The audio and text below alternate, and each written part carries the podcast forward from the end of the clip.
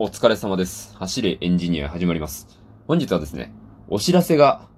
あってですね、えー、トークを取らせていただく運びとなりました。昨日ね、早速土日で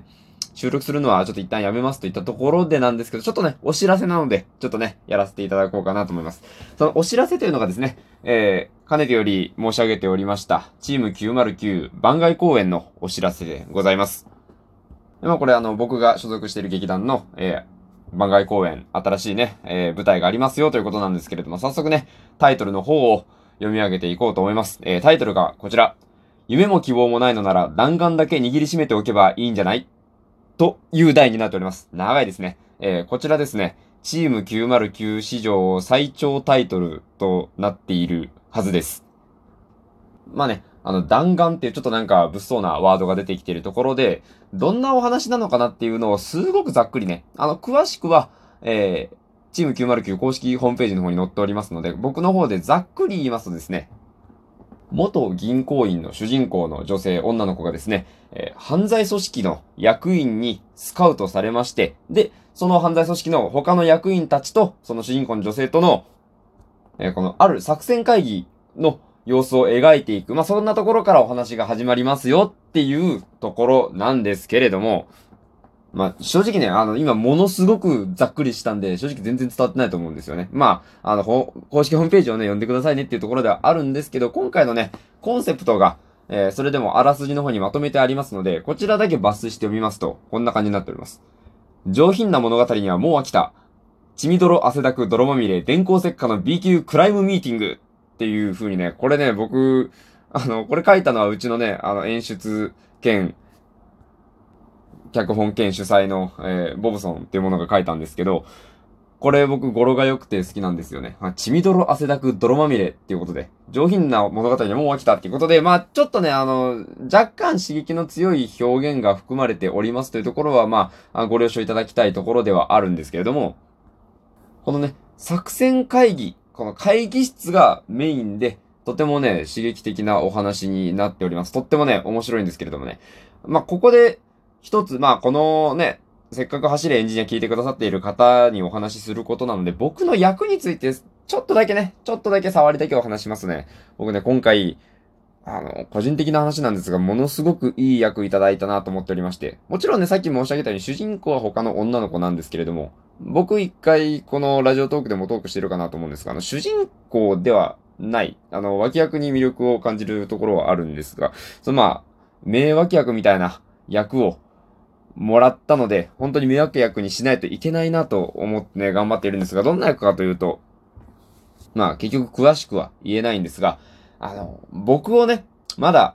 舞台の上で見たことがない、この山中京一、まあ生焼けっていう名前でもやってるんですけど、このや生や、生焼けじゃない、山中京一というものをまだ舞台の上での姿を見たことがないという方、ぜひね、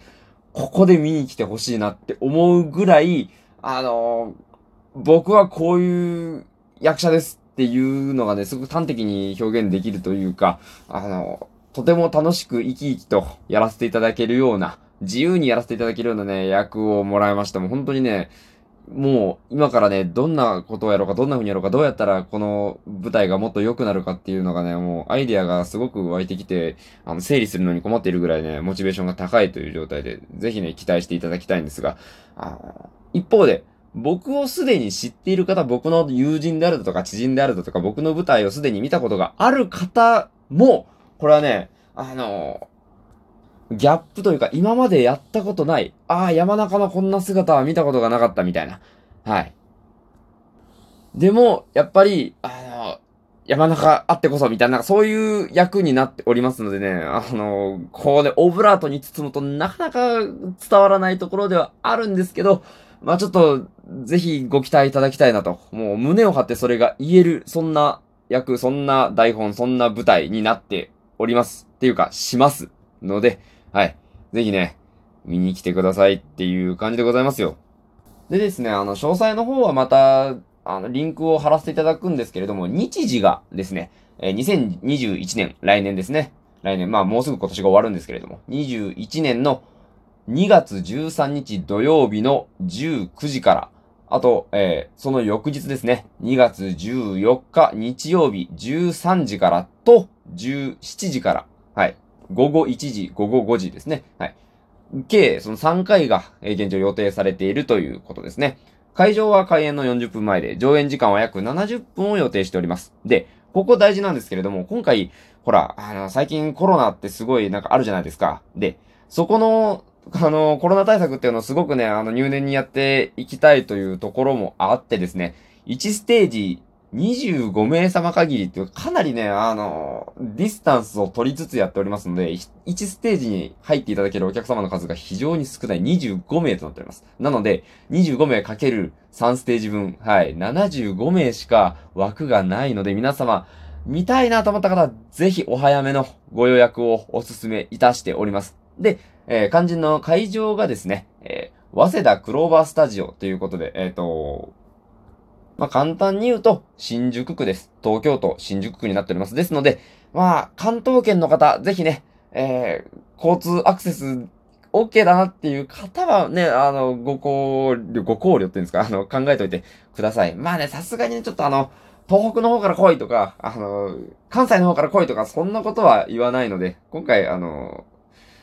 この会場でしかないので、ぜひ皆さん、あの、東京近辺の方、ぜひ来てください。それ以外の方は、あの、念を送ってください。あの、見に行きたかったよ、みたいな。見に行きたかったよ、みたいなね、念をね、同じこと2回言っちゃったんですけど、念を送ってくださればと思います。それでもまだまだ、あの、詳細の方なんですけれども、このチケットがですね、えー、前売り当日両方とも1000円となっております。安いですね。あの、自分らで言うのなんなんですけど、あの、お芝居一つ1000円って結構安価です。ぜひ、あの、お得なので、これ結構お得なあれになってるかなと思うんでね、まあそんなところで判断するのもどうかとは思うんですけれども、まあ、あの、